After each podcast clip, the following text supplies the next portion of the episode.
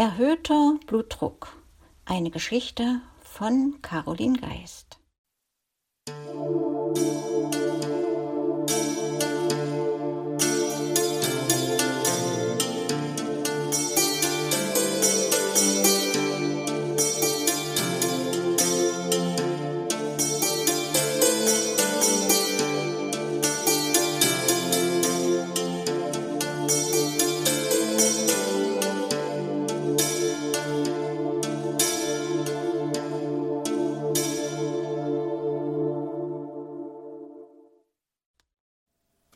Ich Sie an der Hand nehmen?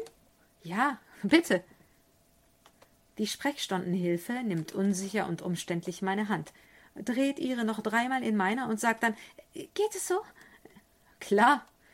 Wenn sie wüsste, was ich alles gewöhnt bin. Jeder führt mich doch anders. Verkrampft und steif hält sie ihre Hand nach oben, auf der die meine wie auf einem Servierteller liegt. Sie hat wohl Angst, mich zu zerdrücken. Wohl teils durch die verkrampfte Haltung und vielleicht auch durch die Aufregung zittert ihr ganzer Arm. Sie tut mir fast leid. Gleichzeitig denke ich, dass eine Sehende ihr einfach nachgelaufen wäre, dann wäre diese steife Situation gar nicht erst entstanden. Wir sind im Behandlungszimmer angelangt. Nun wird es schwierig. Vorsicht, hinter Ihnen ist jetzt der Stuhl. Warten Sie. Umständlich schiebt sie ihn durch die Gegend. Moment, noch ein Stück. Jetzt, Vorsicht. Jetzt können Sie sich einfach nach unten setzen. Kann ich bitte noch eine Zentimeterangabe haben, damit ich mich nicht im Schwung verschätze? Sie fasst mir mit den Händen unter die Achseln, wohl um mir das Einsitzen so angenehm wie möglich zu machen. Jetzt. Äh, Vorsicht. Ich glaube, sie stirbt tausend Tode während der Sekundenbruchteile, in denen es sich entscheidet, ob ich beim Niederlassen einen Schock erleide oder nicht.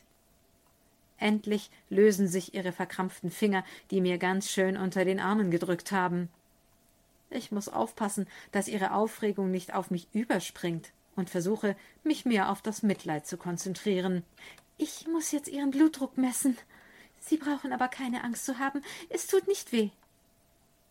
Ja, Mama, gut, dass du es sagst. Mit meinen sechs Jahren weiß ich das eben noch nicht. Ich weiß. Ich kenne das schon. Na, dann ist es ja gut. Ich weiß nicht, ob ihr soeben einhundert oder zweihundert Steine vom Herzen gefallen sind. Jedenfalls atmet sie hörbar auf. Nicht erschrecken, ich berühre sie jetzt am Arm, ja? Am liebsten wäre ich aus Jux stark zusammengezuckt, aber dann wäre sie sicher ohnmächtig geworden. Schon traurig, dass eine Behinderung bei anderen Leuten solche Probleme und Berührungsängste aufwirft. Greifen Sie nur zu. Sie nimmt meinen Arm, als wollte sie ihn in Watte packen, und legt mir in Zeitlupe die Manschette an. Jetzt wird's ein bisschen eng, aber das hört gleich wieder auf. Hat sie nicht gehört, dass ich das schon kenne? Vielleicht denkt sie, das Defizit meiner Augen hätte sich auch im Gehirn ausgebreitet, so dass ich das Gefühl des Blutdruckmessens vergessen habe. Viele Leute denken ja, dass Blinde zwangsläufig auch geistig zurückgeblieben seien. Während sich die Manschette verengt, liegt die freie Hand der jungen Frau fürsorglich auf meinem Unterarm. Geht es so? Ach nein, bitte nehmen Sie mich in den Arm, damit ich es aushalte. Natürlich, kein Problem. Ah, prima. Es fehlt noch der Satz. Du bist ja ganz tapfer, meine Kleine. 120 zu 80. Na also, wir haben einen ganz normalen Blutdruck. Ich drehe mich zur Seite, damit sie mich nicht grinsen sieht. Ich glaube nämlich nichts, dass sie sich in ihre Aussage momentan einschließen sollte, da ihr Blutdruck, seit sie mich behandelt, bestimmt um einiges höher ist als meiner. Da sind wir aber froh, entfährt es mir nun doch, und ich muss an mich halten, nicht laut loszulachen. Aber zum Glück ist die Frau mit Schreiben beschäftigt. Würden Sie sich jetzt bitte oben frei machen? Die Frau Doktor kommt gleich. Warten Sie, ich helfe Ihnen. Danke, es geht schon. Wie man einen Pullover auszieht, hat mir meine Mami schon gestern beigebracht. Ich meine, Hilfe ist ja was Schönes, aber wenn es auf so eine mütterliche, bevormundende, fast entmündigende Art geschieht. Ich helfe Ihnen auf die Liege. Leichter gesagt als getan. Wie soll mir das Fräulein nun bloß erklären, wo ich die Füße und wo den Kopf hinlegen soll, da sie ja nicht einmal weiß, ob ich rechts und links unterscheiden kann? Erster Anlauf. Also, äh, fühlen Sie, fühlen Sie, wie hoch die Liege ist? Setzen Sie sich bitte. Ja, genau so. Wunderbar. Moment. Ehe ich etwas tun kann, hat sie sich niedergekniet und meine Schuhe aufgebunden. Mit den Worten Das haben wir ja ganz vergessen, zieht sie sie mir von den Füßen. Darf ich Ihre Hand nehmen? Schon wieder, aber nur, wenn ich sie wiederbekomme. Aber immer.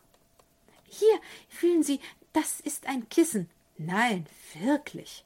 Ich dachte, es wäre ein zahnloses Ungeheuer. Anja, sei nicht so. Woher soll die arme Frau wissen, dass du mit den Händen ein Kissen von einem Handtuch unterscheiden kannst? Sie könnte es vermutlich nicht.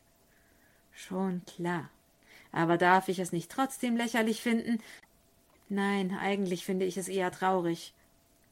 Und da können Sie den Kopf hinlegen, aber Vorsicht, da oben ist eine Lampe. Langsam. Erschrocken legt sie mir die Hand auf den Kopf, damit ich heil an der bedrohlichen Lampe vorbeikomme. Achtung! Ganz ruhig, Mädchen. Hab nicht solche Angst. Ich bin doch auch nur ein Mensch wie du. Ich versuche ihr ein paar positive Gedanken zu schicken, weil sie mir in ihrer hilflosen Erregung echt leid tut. Wenn ich ihr nur helfen könnte. Aber mehr als beteuern, dass es mir alles nichts ausmacht, kann ich doch nicht, oder? Ich glaube, sie hätte den Zuspruch, den sie mir gibt, weitaus nötiger als ich. Ich kann ihr nur wünschen, dass sie einen lieben Freund hat, der sie heute Abend ganz lang und ganz fest in seinen Armen hält, damit sich ihre durchgeschüttelte Seele wieder beruhigt. Wenn ich gewusst hätte, dass die Neue durch die Begegnung mit mir so aus dem Konzept kommt, wäre ich im Interesse unser beider Nerven lieber donnerstags gekommen. Da ist nämlich noch die frühere Arzthelferin da, die kein Aufhebens mit mir macht. Die fasst mich an wie jede andere Patientin auch. Ich kann mich auch nicht entsinnen, dass sie sich schon jemals anders verhalten hätte. Aber es ist eben so. Manche Menschen sind von Natur aus unkompliziert und haben das richtige Gefühl.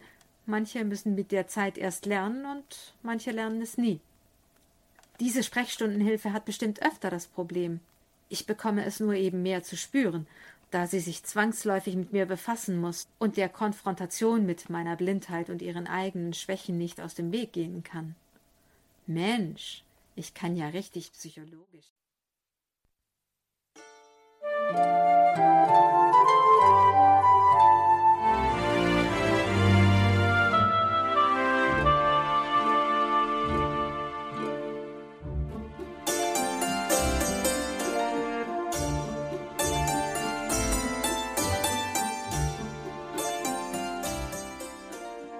Du hörtest eine Audioproduktion von Blinzeln Media, zu finden im Internet auf www.blindzellen.org. Blinzeln schreibt man in unserem Fall immer mit einem D in der Mitte. Wenn du uns gerne kontaktieren möchtest, so geht das einerseits per E-Mail an podcast.blindzellen.org oder du verwendest dafür unser Kontaktformular auf unserer Homepage direkt zu finden unter kontakt.blindzellen.org. Wenn du uns einen Audiobeitrag für die Sendung zukommen lassen möchtest, dann benutze doch hierfür am einfachsten unseren Podcast Anrufbeantworter. Den erreichst du im deutschen Festnetz unter der Telefonnummer 05165 439 461. Und wenn du aus dem Ausland anrufst, dann ersetze einfach die vorangegangene 0 gegen die Ländervorwahl für Deutschland. Das ist die 0049. Wir freuen uns über Lob, Kritik, eine Rezension oder Bewertung unserer Audioproduktion dort, wo du sie gehört hast. Konnten wir dich hiermit gut unterhalten und informieren? Du findest bei Blinzeln zahlreiche weitere Audioproduktionen aus allen Bereichen und zu allen Themen. Entweder bei uns auf der Homepage www.blinzeln.org oder dort, wo es Podcasts gibt.